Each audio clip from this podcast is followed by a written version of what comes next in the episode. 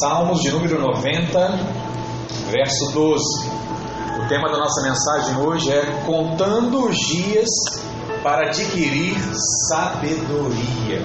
Fala assim comigo, eu preciso adquirir sabedoria nesses dias. Amém. Salmos 90, verso 12 diz assim: Ensina-nos a contar os nossos dias para que alcancemos coração sábio. Também vamos orar.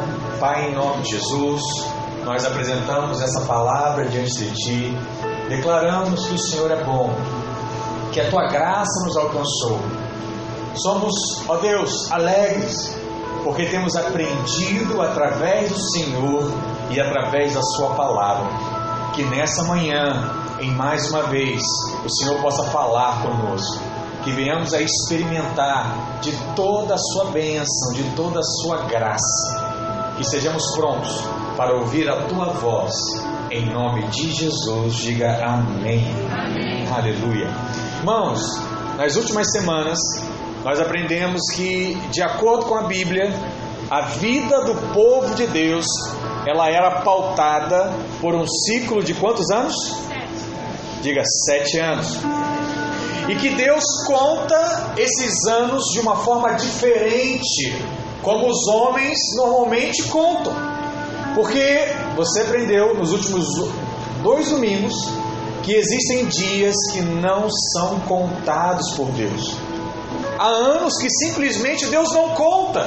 Que anos são esses, pastor? Você lembra? Anos em que você andou na incredulidade, anos em que você andou na carnalidade, anos em que você andou fora do propósito de Deus. Você aprendeu que esses anos, por exemplo, não eram contados. E tratando sobre esse tema, algumas questões começam a surgir no nosso coração. Como, por exemplo, Pastor, o que significa então aprender a contar os nossos dias? Como alguém pode se tornar sábio apenas contando os seus dias? Por que isso é tão importante? Moisés, ele proclama nesse salmo que o alvo de aprender a contar os nossos dias traz um coração sábio. Você simplesmente olhar para esses caminhos vai te trazer um coração sábio, porque existem razões pelas quais alcançamos êxito e há razões também pelas quais nós falhamos. E certamente existe um processo para que você possa adquirir esse coração sábio no qual está dizendo a palavra de Deus. Porque ter um coração sábio é um grande diferencial para uma caminhada de sucesso. No fundo, todos nós queremos ter sucesso. Até no início da nossa vida, muitos jovens, adultos, que têm idade próxima do pastor, ouviram quando criança, né? Sucesso, sucesso.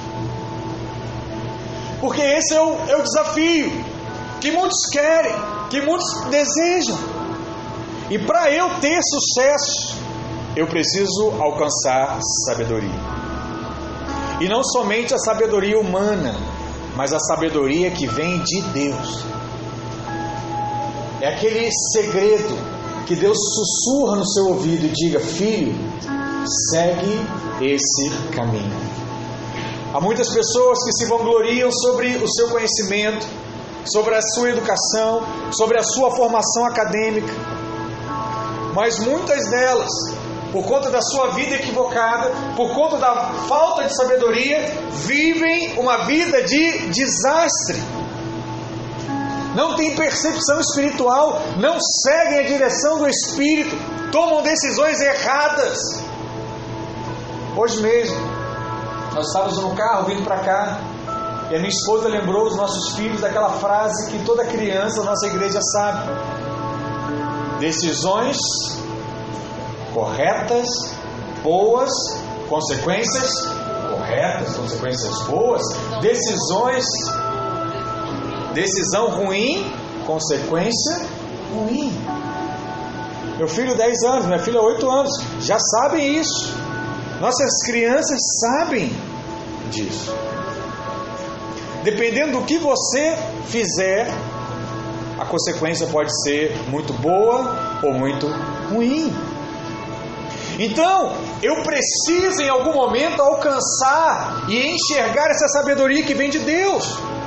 Porque sabedoria e conhecimento são semelhantes, mas não são a mesma coisa. Conhecimento é quando nós temos a informação acerca de um fato.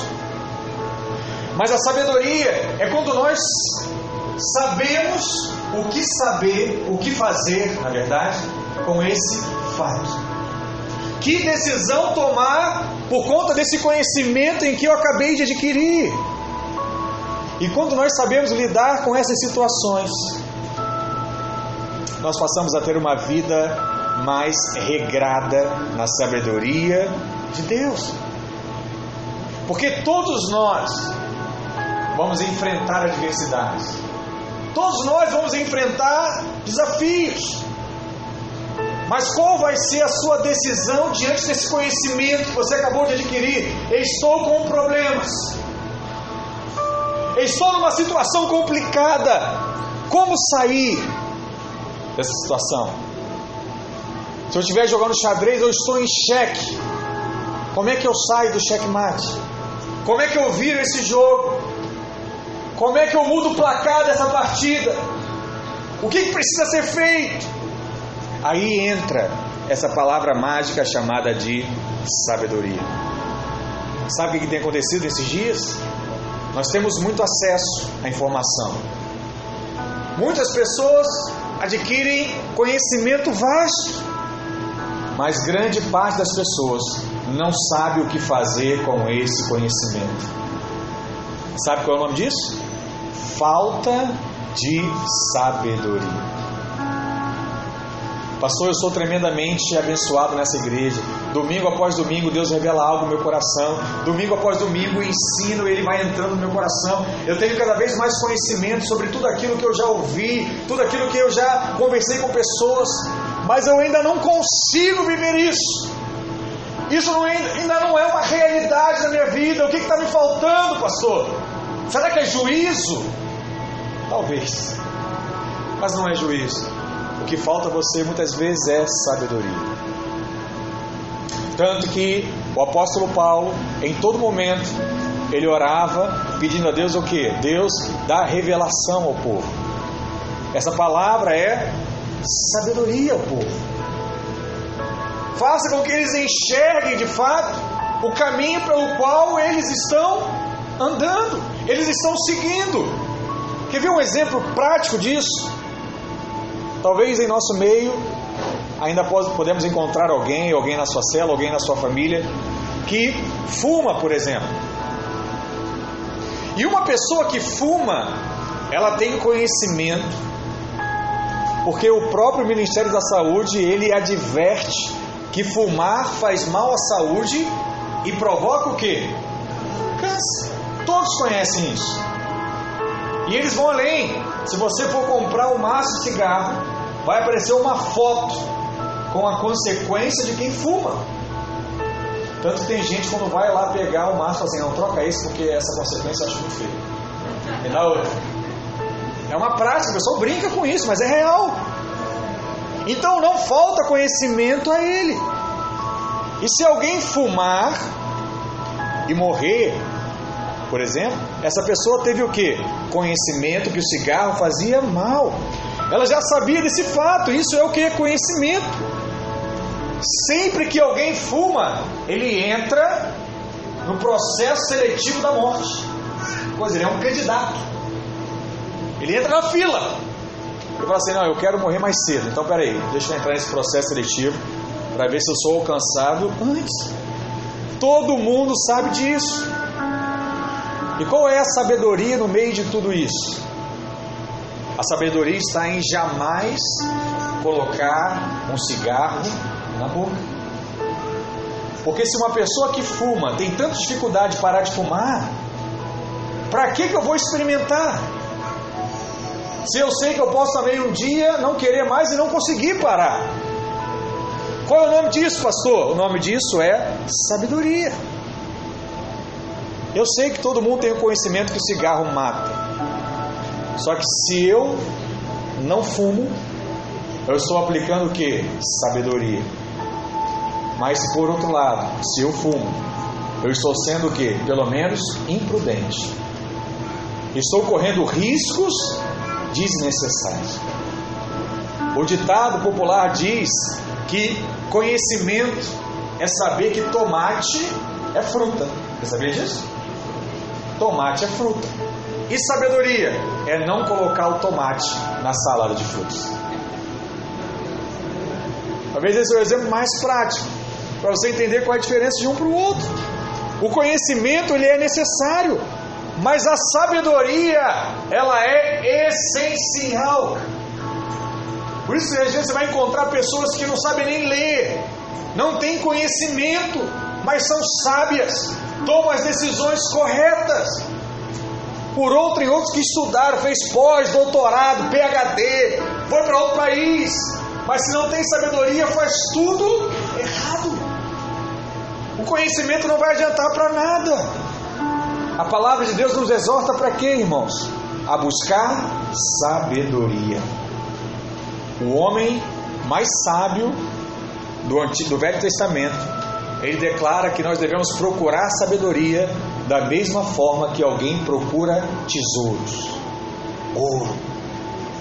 Tem que ser o maior desejo do seu coração. Olha o que diz lá em Provérbios, capítulo 2, verso 1. Preste atenção nisso. Filho meu, se aceitares as minhas palavras e esconderes contigo os meus mandamentos, para fazeres atento à sabedoria o teu ouvido e para inclinares, inclinares o coração ao entendimento. E se clamares por inteligência e por entendimento, alcançareis a voz. Se buscares a sabedoria como prata e como tesouros escondidos, a procurareis. Então entenderás o temor do Senhor e acharás o conhecimento de Deus. Porque quem dá a sabedoria? O Senhor dá sabedoria, e da sua boca vem a inteligência e o entendimento. Ele reserva a verdadeira sabedoria para os retos, é escudo para os que caminham na sinceridade. Uau! Pastor, eu queria tanto ter mais conhecimento, eu queria tanto ter mais sabedoria, aonde é que eu encontro? Fala para o que lado, você encontra no Senhor. Eu achei que era no meu livro de matemática. Eu achei que era no Bechara. Eu achei que era no livro de história. Eu achei que era no canal que eu sigo no YouTube. Não. O conhecimento, ele vem do Senhor. Eu falo isso para os irmãos. Essa semana eu estava conversando com alguém do trabalho. E eu falei para ele: Olha, eu já consegui muitas coisas na minha vida. Já prestei diversos concursos. Todos os concursos que eu fiz Antes de me converter, eu não passei nenhum. Todos os concursos que eu fiz após me converter, eu passei em todos. Só que tem uma diferença. Depois que me converti, eu vim para a videira. E na videira, quem tem mais tempo sabe como é que é, né?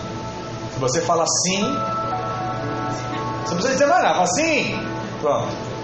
Você fala assim, você vai trabalhar no encontro, né? você vai para você vai ser líder de você vai dar aula, você vai, você, você vai fazer funeral, você vai, vai, vai fazer tudo, velório, você, você vai embora. Aí chega um dia que o pastor bate no seu e fala assim, irmão, você tem chamado? Eu falei, pastor, não, só disse sim, então vai, bora, vamos fazer, fazer seminário, vamos lá. Aí você fica pronto fala, agora vou te enviar, pronto, embora. Vai, vem, vai, filho, assim vai. A vida com Deus, assim na videira, ela é um pouco mais acelerada. Mas em todos esses momentos, eu nunca deixei de fazer as coisas de Deus. Então eu fiz concurso liderando cela, eu fiz prova sendo discipulador, eu fiz concurso sendo obreiro, uma rede na época lá de 300 jovens. 30 células, fazendo encontro, fazendo compra de encontro, né, levando as coisas para o sítio, tudo isso. Né, o pastor está lá me ouvindo e deve saber isso na, na, na prática. Tendo que pagar depois tudo que você pegou, né, toda aquela pressão gostosa que a gente vive no dia a dia. E Deus fez. Estou dizendo isso por quê? Porque não tinha tempo nem para estudar, mas para você entender como é Deus que faz, como é Deus que dá sabedoria, como é Deus, por exemplo, que coloca, a pessoa certa que vai entender tudo isso do seu lado, que é minha esposa. Sabe uma coisa que minha esposa fazia? Que se ela não fizesse, provavelmente não teria, e ela não teria o que ela tem hoje por consequência? Nós temos filhos. Ela nunca me acordou de madrugada para ficar com criança. Ela sempre falou assim: meu amor, pode dormir. Vai dormir, que dia você vai trabalhar, você vai estudar você vai passar. E eu vou colher esses frutos. E assim foi. Então, até a pessoa que você escolhe casar, você tem que ter sabedoria. Porque se escolhesse errado, você ia jogar fora tudo. E por que, que eu escolhi minha esposa? Porque ela é bela? Porque ela é inteligente? Não.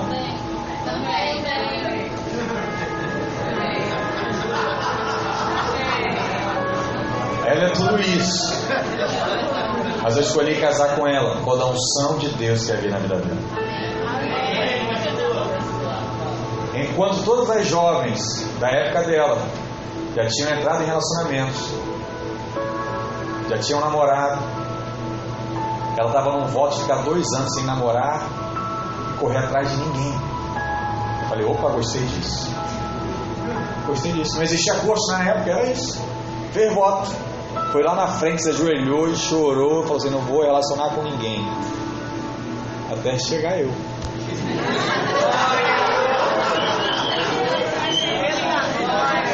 Aí quando eu cheguei, ela teve a cara de falar assim, eu estou num voto. Só posso em 1 de janeiro. Falei, tá bom. Então vamos esperar. Sabe? Sabe. Esperamos, né? Viemos depois a corte chegou, viemos a se tornar o primeiro casal a fazer corte aqui na nossa igreja no Rio. Então tudo essa caminhada, feita o que? De escolhas. E vinda da onde essa sabedoria? Do Senhor. Então, o nosso grande alvo é ter sabedoria. E eu quero te mostrar como é que você pode ter um coração sábio nesses dias. Em primeiro lugar, para ter um coração sábio, você precisa buscar a sabedoria de forma diligente. Sabe? Sabe, querendo muito encontrar ela. Como ninguém nasce com sabedoria, nós temos duas opções: buscá-la ou enfrentar as consequências por não ter essa sabedoria na sua vida. Há dois caminhos. É engraçado. Estava lembrando disso aqui essa semana falando com a minha esposa. É muito comum casais enfrentarem problemas no seu relacionamento, porque são pessoas diferentes que decidem viver juntas. E aí, volta e meia, dá choque. Aí o cabelo fica em pé, aí reclama, aí briga um com o outro. Quando a chapa esquenta muito, o que, que uma das pessoas faz? Quem se sente ofendido? Ele procura logo as redes sociais e vai desabafar. Fulano fez isso comigo, Ciclano fez aquilo outro, isso é um absurdo e tal. Eu falo assim, meu Deus. Eu falo isso para minha esposa, meu Deus, por que ele está fazendo isso? Que falta de sabedoria. Por que, eu acho falta de sabedoria? Porque 80% das pessoas que fazem isso, sabe o que acontece? Volta. Volta. Perdoa. Mas agora está lá publicado. E aí qual é o sentimento que vem logo depois? Vergonha. Vergonha. E agora, pastor, as pessoas vão ficar olhando para mim. Agora fulano tal, não sei o que. Para que que você falou?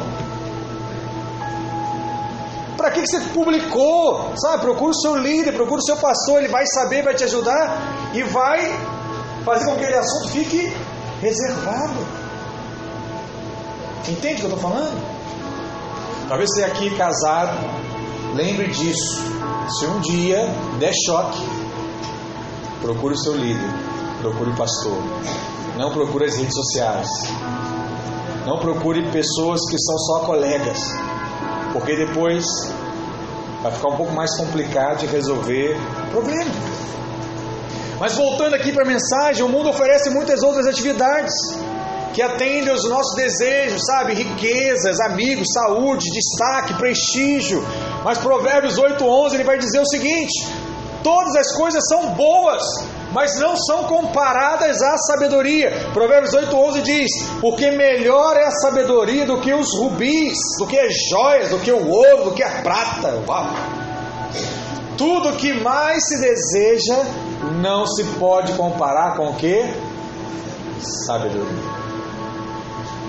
Com sabedoria, a pessoa pega uma garrafinha de água, vai na praia de Copacabana e fica rico. Né? Como o rapaz saiu em todas as televisões aí, qual é o nome dele, Camargo?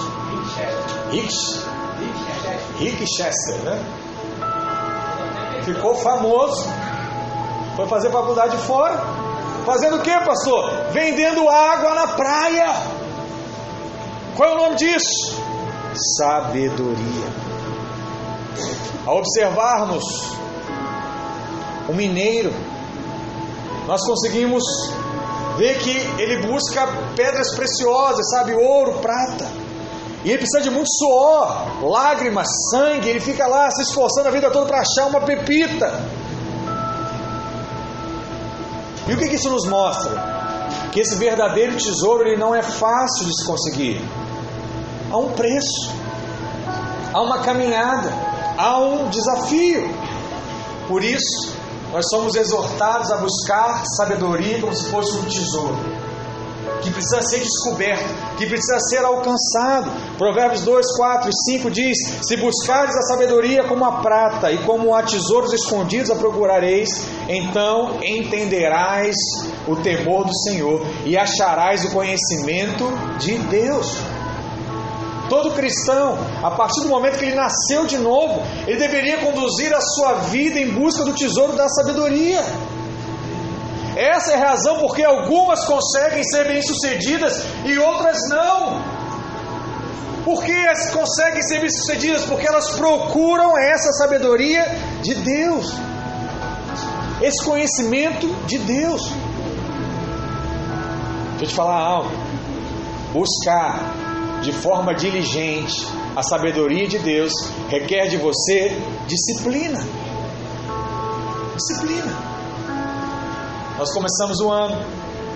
Diversos irmãos colocaram um alvo de ler a Bíblia em 2021. Mas quem está lendo sabe. Você tem disciplina. Todo dia tem que ler um pouquinho. Então nós colocamos aquela máxima aqui na igreja, né? Sem Bíblia e oração não tem café com pão. Então tem gente que não consegue ficar sem tomar café da manhã. E aí ele colocou esse alvo. Então antes de ele tomar café da manhã, ele tem que ler a Bíblia, ele tem que orar.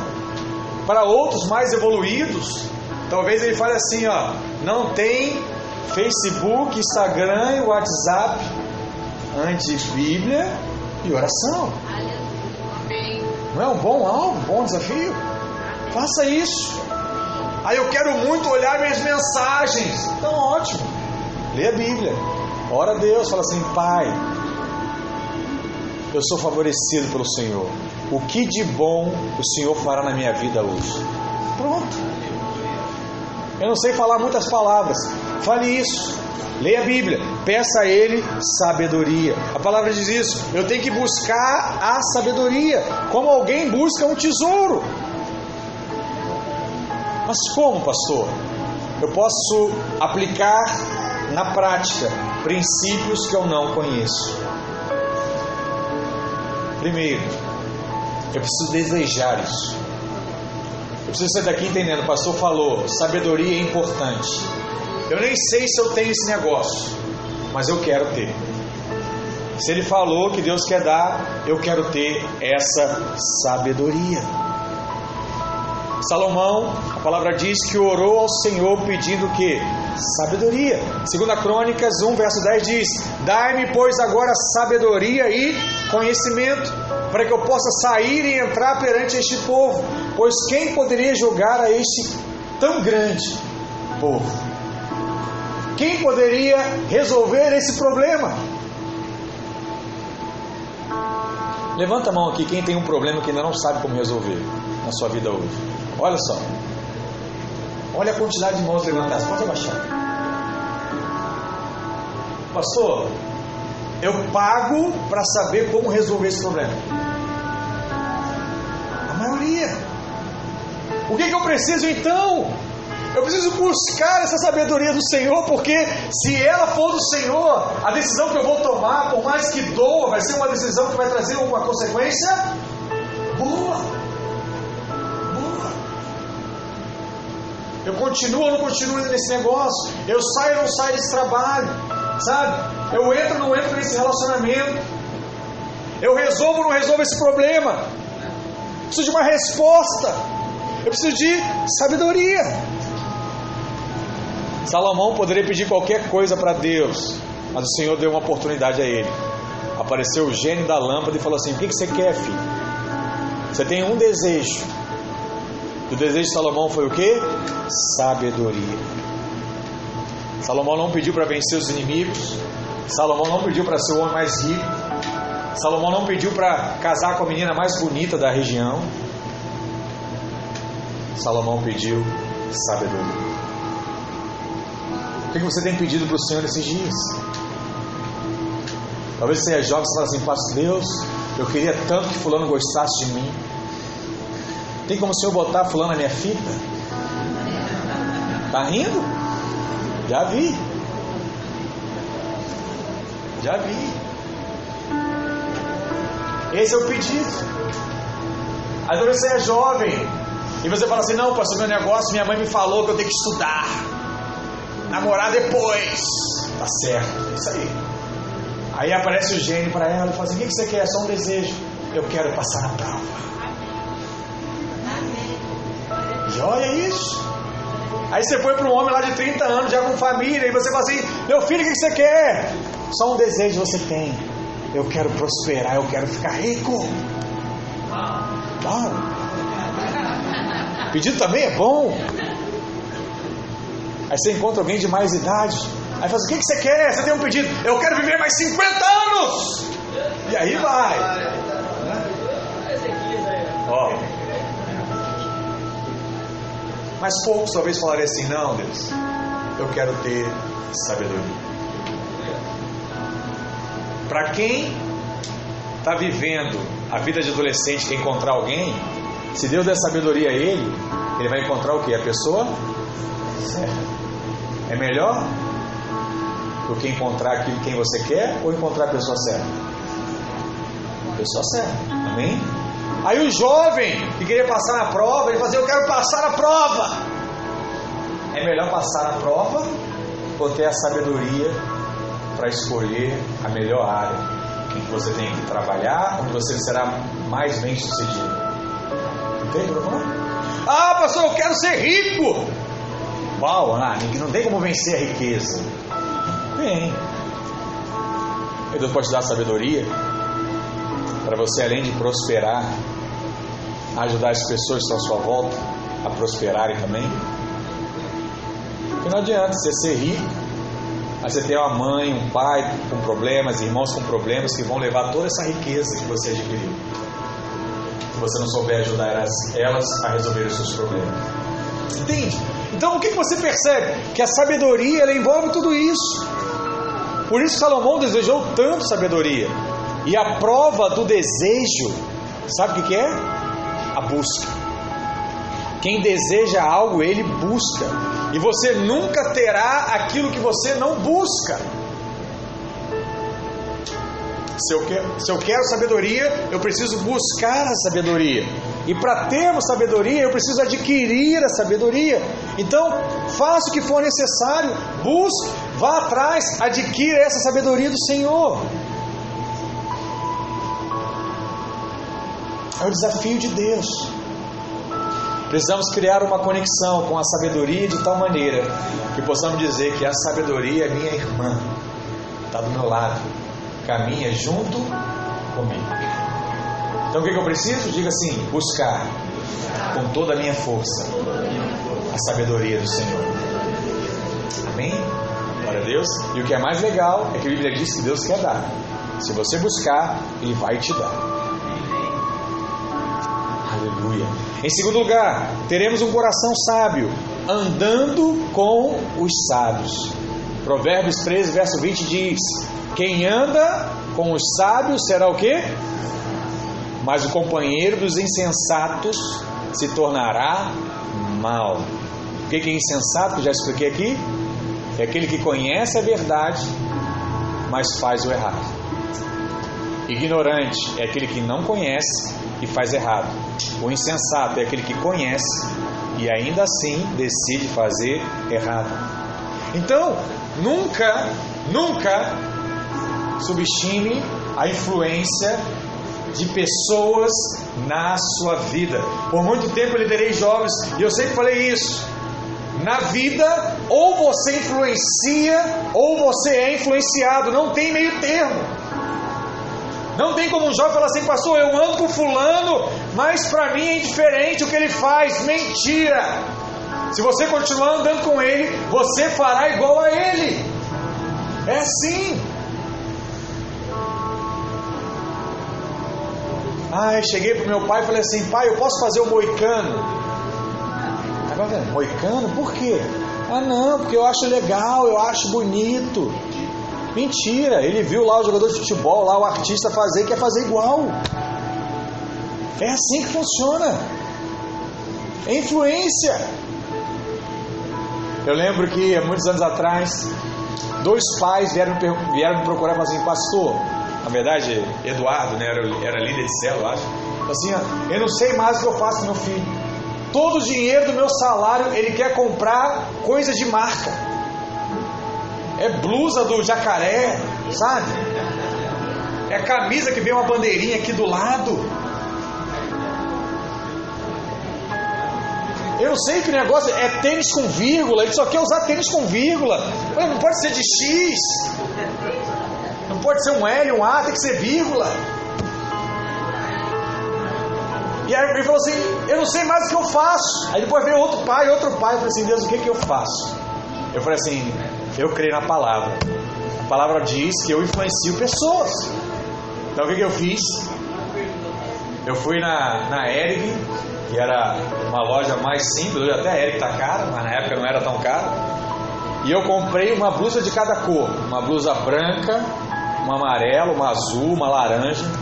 E em todas as atividades com eles, quando não tinha uniforme da igreja, eu tava com a blusa da Eric. E eu fiquei assim um mês, dois meses, três meses, quatro meses, cinco meses, seis meses.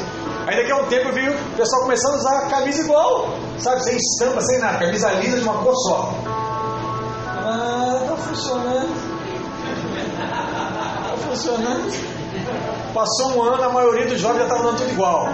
Camisa uma cor só, sem nada escrito, né? Calça jeans lá, básica, um tênisinho e pronto. Passou um ano, né? a mãe veio assim, pastor, eu quero agradecer muito o senhor. As despesas lá de casa diminuíram muito. O que o senhor falou para ele? Eu falei, não falei nada. Eu só me usei como modelo para aquela geração. E muitos desses jovens hoje são bem sucedidos, cresceram, vivem uma vida mais regrada por um simples modelo, por uma simples influência. Só que hoje as redes sociais influenciam demais os nossos filhos, é mais difícil. Então você tem que exercer ainda mais a sua autoridade como pai, né, como líder, para influenciar os nossos jovens, né, os nossos casamentos. Eu falo aqui diversas vezes. Eu acho que eu tenho muitos. Meus problemas são muito pequenos. Meu casamento com meus filhos. Por um simples motivo. Eu andei e ando diversos anos com o pastor Ricardo pastora Regilene. Então, diversas vezes eu fui na casa deles e eu via como eles tratavam os filhos. Quando eu peguei um filho no colo, eu falei assim: já sei o que eu vou fazer com essa criança. se desobedecer, se fizer tal coisa, eu vou botar assim, tal regra, com tal idade eu vou orientar, vou falar tal coisa, vou tocar em tal assunto. O que é o nome disso, irmãos? Influência. Isso não tem preço. A Bíblia não poderia ser mais clara. Ela diz que as, uma, as pessoas influenciam umas às outras.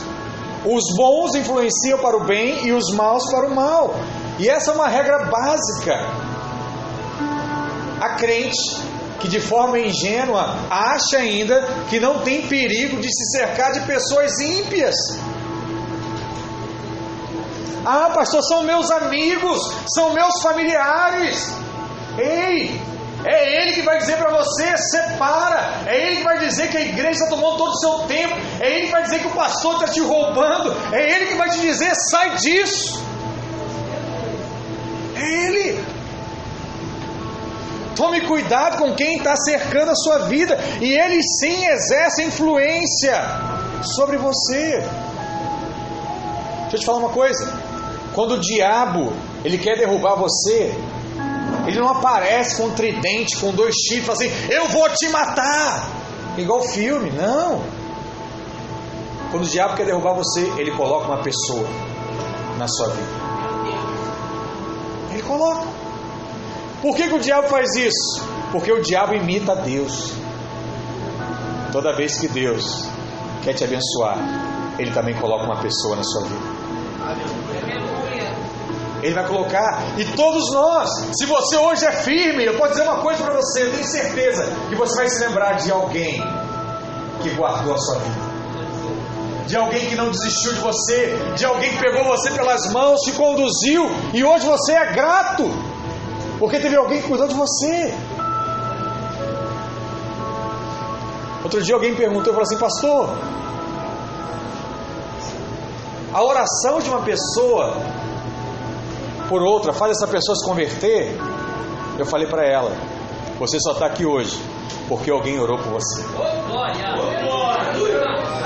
Às vezes você não sabe nem quem, mas alguém orou por você e aí o seu coração ficou sensível a ouvir Deus. E Deus te chamou. Estou te falando isso porque às vezes você ora por pessoas que não vêem resultado. Continua orando, porque uma hora o coração dessa pessoa vai ficar sensível e ela vai ouvir Deus assim como você ouviu. E ela vai caminhar com você. E ela vai andar com você. Talvez é mais importante a sua oração do que a sua presença naquele meio. Para alcançar um coração sábio, precisamos ter vínculos de amor com as pessoas certas. Sabedoria é adquirida quando nós andamos com os sábios. Sábios.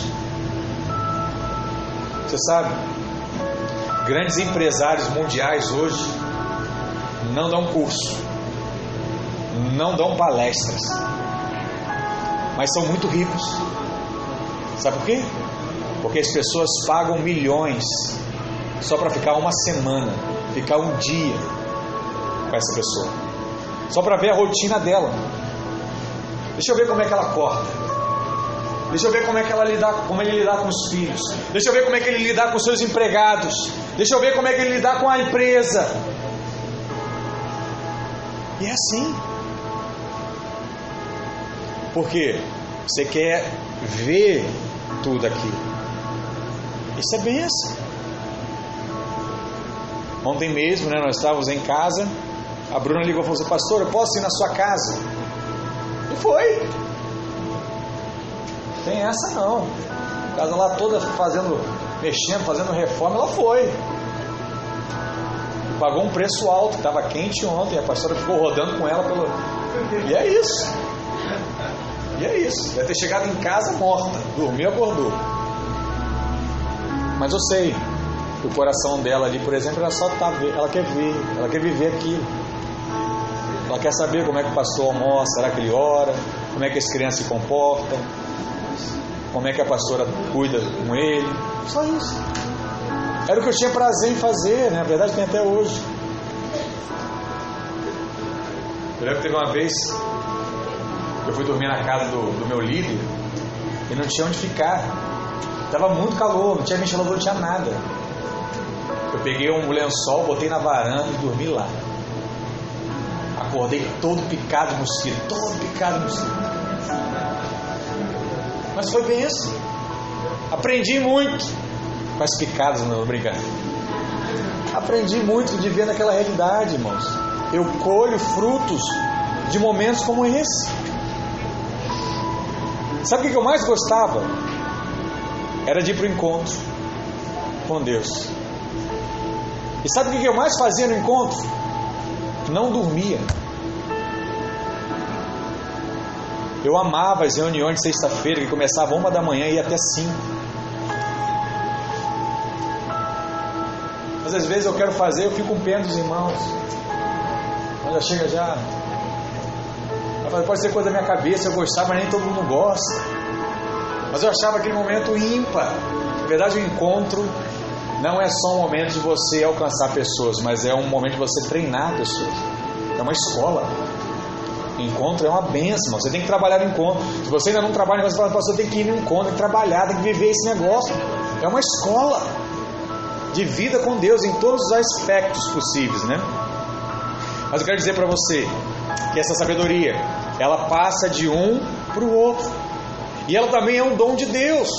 E o dom da palavra de sabedoria é a sabedoria de Deus, sendo dada a um homem com um fim proveitoso. E as pessoas acham que esse dom ele é recebido simplesmente pela imposição de mãos. Ah, alguém orou por mim e agora eu recebi a sabedoria do pastor Aloysio.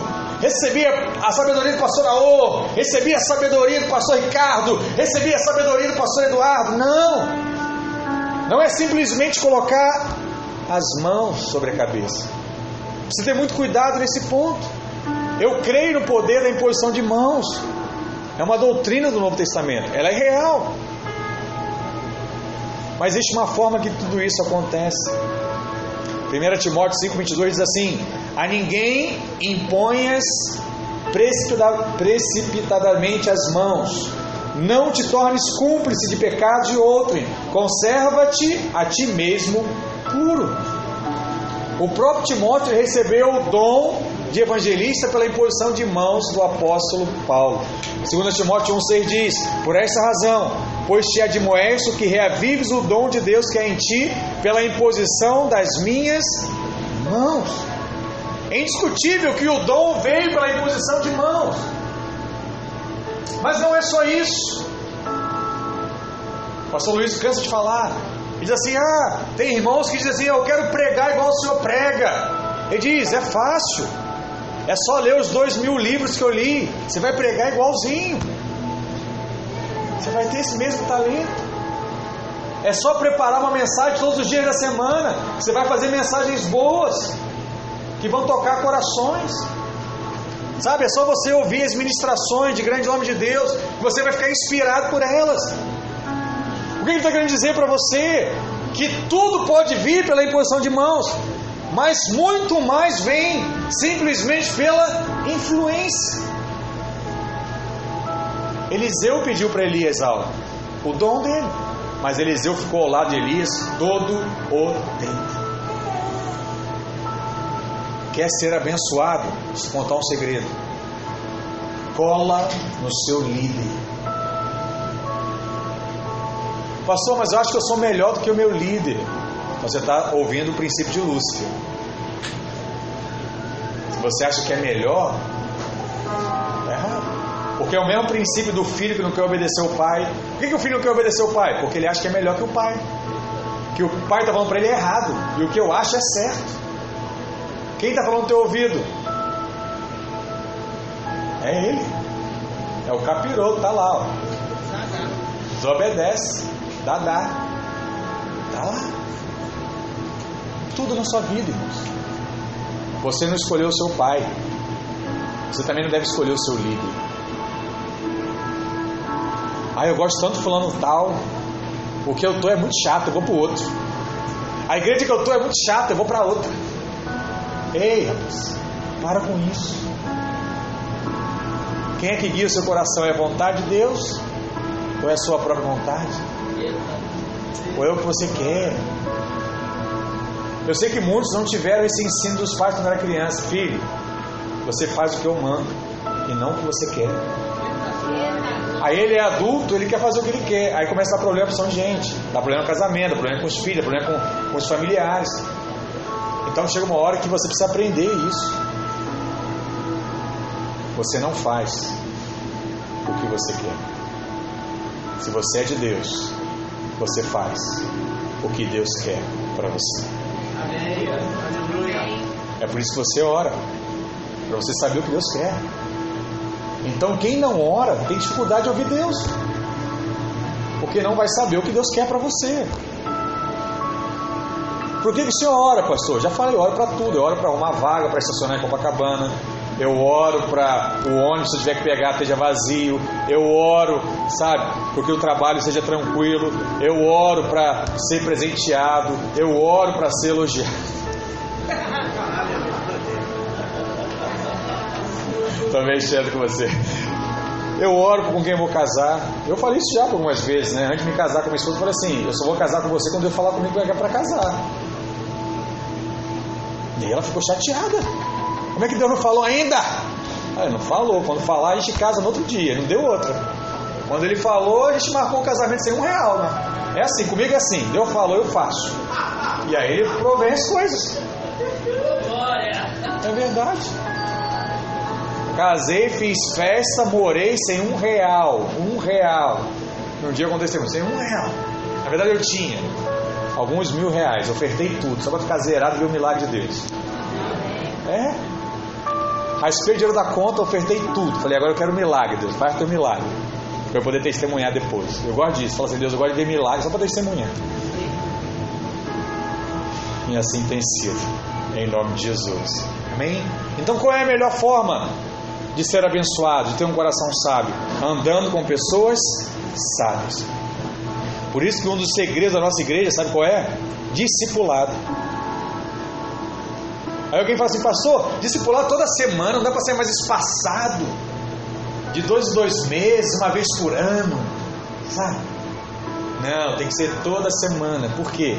É o momento que você está de estar juntos de você olhar, de você ver aquele irmão como modelo, sabe, de você receber influência, de você receber da unção que está sobre aquela pessoa. Sabemos que Deus se move no corpo, Ele não faz nada sozinho, tudo funciona no corpo. E aí vem outra frase né, que me marcou, que diz o seguinte: olha, andar com pessoas é difícil, sim ou não? Você tem que abrir mão para não brigar, tem que deixar, tem que fingir que não viu. É difícil. Agora, andar sozinho é suicídio. Quem anda, anda sozinho, ele decidiu morrer, não tem outro jeito. Mas a palavra diz que grandes homens de Deus são abençoados, são sábios, simplesmente por andar juntos. Quer ver um grande exemplo disso? Pedro e João. Pedro e João, a palavra diz que eles eram iletrados, incultos, analfabetos, não sabiam ler. Olha o que a palavra diz a respeito deles. Ao verem a intrepidez de Pedro e João, sabendo que eram homens iletrados e incultos, admiraram-se e reconheceram que haviam eles estado com Jesus. Por que, que eles foram transformados? Porque eles andaram com Jesus. Impressionante isso. Outro dia eu estava mudando de canal, estava lá passando o Bispo Macedo. E eu vendo ele, né, senhorzinho já pregando. E depois entrou um rapaz para fazer oferta, falando e agindo do mesmo jeito, com a mesma mãozinha encurvada, do mesmo jeitinho, tremidinha, até a tremidinha já que ele já tem, parece que o rapaz mais novo já tem também. Impressionante. Aí o outro abriu o culto do mesmo jeito mesmo estilo. Porque um vai influenciando o outro. E assim é. Eu tenho certeza que nesses últimos meses, anos, em algum momento você agiu com graça com alguém. Simplesmente porque você ouviu tanto falar sobre graça. Você já está fazendo isso manifestar na sua vida, na sua família e tem sido abençoado por isso. O que, que é? Influência, unção que vem palavra diz lá em João 6,56: Quem comer a minha carne e beber o meu sangue permanece em mim e eu nele. Aleluia! Eu nele. O seu Ricardo fala muito isso. Quem rói comigo o osso, comigo vai comer do filé. Vai comer do filé. Vai ser abençoado, vai receber. Crie, creia, né, que esse princípio se aplica a você também. Se quero receber a unção que está sobre um homem de Deus, eu preciso comer as suas palavras e participar da sua vida espiritual. Preciso. E aí eu vou ter tudo dele. Você tem que olhar e falar assim: Deus, o que, que o pastor deve ter de bom? Me mostra. O que ele tem, eu quero. Se eu acho que a família dele é abençoada, eu quero ter a família igual. Se eu acho que ele tem grana, eu quero ter grana igual. Se eu acho que ele tem inteligência, eu quero ter inteligência igual. Se, sei lá, se alguma coisa você vê de qualidade no seu líder, fala assim: Deus, eu não aceito nada menos do que tudo isso que ele tem também na minha vida. Porque isso é meu por direito, é unção. E eu quero receber. Porque essa habilidade ele não tem pelo conhecimento dele, ele recebeu da parte de Deus. E essa eu também quero na minha vida. Só isso. Só isso. E aí você começa a andar junto. Aí começa a ver essa realidade. Hoje, por exemplo, Camacho lidera jovens. Camacho é um dos grandes empreendedores aqui da nossa igreja. O jovem que anda com ele, no mínimo, tem que aprender a empreender. Adolescente lá de 13 anos, na célula teens dele lá. Tá lá jogando bola, soltando pipa, sabendo que ah, eu quero namorar fulano. Vai viver toda essa fase. Mas isso daqui é um tempo. Ele não tiver um desejo de pegar uma garrafinha de água, botar um gelo na praia, vender, fazer um dinheirinho, não está recebendo o que o outro tem para dar. Entende o que eu estou falando? São coisas simples que são adquiridas assim, andando junto. Andando junto. Uma das pessoas, por exemplo, que eu acho que ora mais bonita aqui na igreja é o Alexandre. Quando ele abre o culto aqui, é um mover. A oração do homem lá, que tem uma mãe que intercedia todos os dias, orava todo dia. Ele via a mãe, devia ver a mãe orando diversas vezes. Recebeu disso. Aí quem anda com o Alexandre e tem dificuldade de orar, tem uma coisa errada. Ele não entendeu ainda a unção que é sobre o homem. Tem que colar, tem que tirar isso dele. Tem que fazer igual. Tem que ser canal de bênção para outras pessoas. Tem que ser o intercessor. Tem que se colocar diante de Deus e orar pela vida do outro. É um princípio. E assim é com diversos irmãos da nossa igreja. Amém? Eu preciso estar em um ambiente que me oferece a oportunidade de aprender e utilizar meus dons espirituais. Eu preciso estar em um lugar onde Deus de fato gosta, quer se manifestar e quer te usar. E você está nesse ambiente, você está nesse lugar. Deus quer fazer algo através da sua vida. Porque há uma sabedoria que só será adquirida quando você andar com os sábios. Você precisa andar em discipulado. Você precisa grudar com esse irmão. E Deus vai te dar tudo aquilo que está na vida dele. É só saber o que? Esperar. Se você souber esperar em Deus, Deus vai transferir a unção que há sobre aquela pessoa e vai colocar sobre a sua vida. É só questão de tempo. Amém, irmãos? Glória a Deus. Quantos estão entendendo? Diga amém. amém. E para encerrar, em terceiro lugar, teremos um coração sábio, sendo instruído na palavra dos sábios. Provérbios 1, verso 5 e 6 diz: Ouça o sábio e cresça em prudência, e o instruído adquira habilidade para entender provérbios e parábolas, as palavras e enigmas dos sábios. A melhor maneira de alcançar sabedoria é sendo instruído na palavra de Deus. Toda vez que a palavra de Deus é revelada ao seu coração, você vai aumentando o seu nível de sabedoria. Precisamos em todo tempo ser instruídos na palavra, pois todos nós precisamos renovar a nossa mente. Amém. Como é que você renova sua mente, irmãos? Tendo acesso à palavra. Romanos 12, verso 2 diz: E não vos conformeis com este século, mas transformai-vos pela renovação da vossa mente para que experimente o quê? A boa, perfeita e agradável vontade de Deus para sua vida, meu irmão. Uau! Para mim não tem sido fácil viver. Você ainda não aprendeu a boa, perfeita e agradável vontade de Deus. E por que, que eu não aprendi isso ainda, pastor? Porque eu não renovei a minha mente. Caramba, as coisas são tão simples. É tão simples, já está tudo escrito. E aí eu falo, todo conhecimento já está colocado sobre a sua disposição. O que falta, pastor? Sabedoria para viver isso. Eu fico em crise quando o irmão me procura e fala assim, pastor, para mim tem sido tão pesado fazer a obra de Deus. Eu falo assim, meu Deus, como? Como a obra está pesada? A Bíblia diz que a obra é perfeita, é agradável. Como está pesado? Alguma coisa está errada. Aí tem irmão que fala o quê? Ah, pastor, minha vontade de dar uma chinelada, vamos ver se ele acorda. Falei, não. Eu vou orar. Porque ele não entendeu ainda.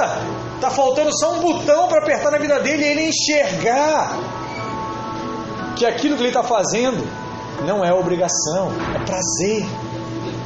Prazer. Que coisa.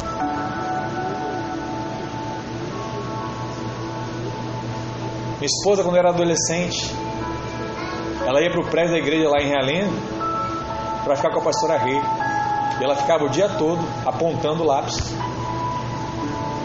Chegava cheio de calo na mão, apontando o lápis da Rede Kids para o culto de domingo, para a célula. Aí você pensa assim, né? caramba, trabalho escravo. Não. É oportunidade de estar junto e ser influenciado. Hoje eu tenho uma esposa boa na minha casa, porque foi influenciada desde cedo. Padrão. Padrão da pastora aí, mulher de Deus, sabe? E foi. Tem que ser o quê? Agradecido por tudo isso. E ela foi o que? Para servir. Trazer talvez até cansaço físico. Mas quem foi beneficiado de tudo isso? Eu. Quem é beneficiado de tudo isso? Você. Como é que a pastora reconhecida? Um docinho. Quem fala para você fala assim, poxa, a pastora é um docinho, né? Ela sempre está tranquila, calma. Sabe quem fala minha esposa? Ah, minha esposa é um docinho. Está ali. Né? Tá sempre ali sorrindo né? não grita, não fala e tal. É.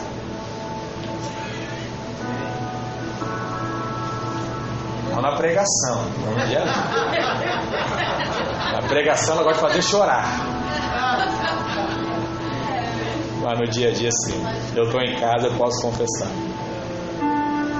E é essa realidade. Um vai passando por outro. Então, nós temos que entender isso. A palavra precisa ser instruída. Todos nós precisamos de ajuda para entender a palavra e para ter revelação dessa palavra. Às vezes é complicado para você ler um texto e entender tudo aquilo. E hoje existe o que? Celular.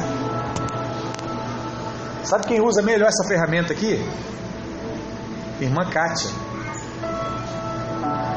Leu, não entendeu. Pastor, o que, que é isso? Pastor, o que, que é isso? Aqui em casa está uma discussão, pastor. Não adianta que Jesus volta antes ou depois da tribulação. E aí começa. E aí surge. Em que momento teve dinossauros? E Lúcifer caiu não caiu? Teve explosão e tal. E a chuva foi antes ou depois de Noé? Choveu na novela, não sei o que e tal. É isso aí. Essa é a realidade. O que, que ela está fazendo? Está sugando um canudinho tudo que o pastor pode ter. E o que o pastor não sabe, ele vai e suga no canudinho de outro. Ó, o pastor Ricardo com um problema aqui, deixa eu sugar aí. Aí eu sugo, aí me sugo e vai. Quando o pastor Ricardo não sabe, pega o um e-mail, prepara, manda lá para o pastor Luiz. Para pastor Luiz, me ajuda aqui, ó. Está acontecendo isso, isso, não sei como resolver. Ele vai e responde. E aí vai. Esse é o princípio do canudinho. A palavra é a mesma, mas vai um sugando do outro. Sabe, assim que você se converteu, você entrou numa batalha espiritual. E você precisa entender que é necessário ser treinado as suas armas de defesa e as suas armas de ataque, para que você possa batalhar e prevalecer. A palavra de Deus é tão poderosa e de tal maneira que o Senhor usou sua própria palavra para colocar a ordem nessa terra. Ele disse o que? Haja luz e houve luz. Haja os animais e passaram a existir os animais. Tudo foi feito pela palavra. Diga, tudo é feito pela palavra. Por isso eu preciso entender hoje essa palavra, para eu ter a sabedoria da parte de Deus. Então o que eu preciso? Eu preciso concluir, irmãos, essa caminhada do vencedor. E qual é a caminhada do vencedor na nossa igreja?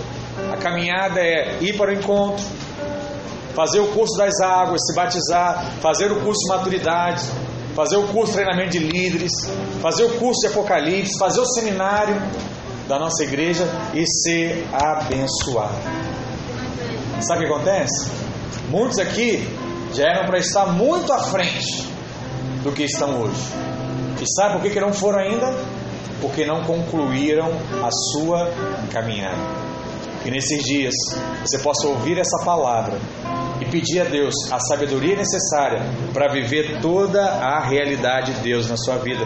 Não podemos mais perder tempo. Você entendeu a importância do tempo e do ciclo.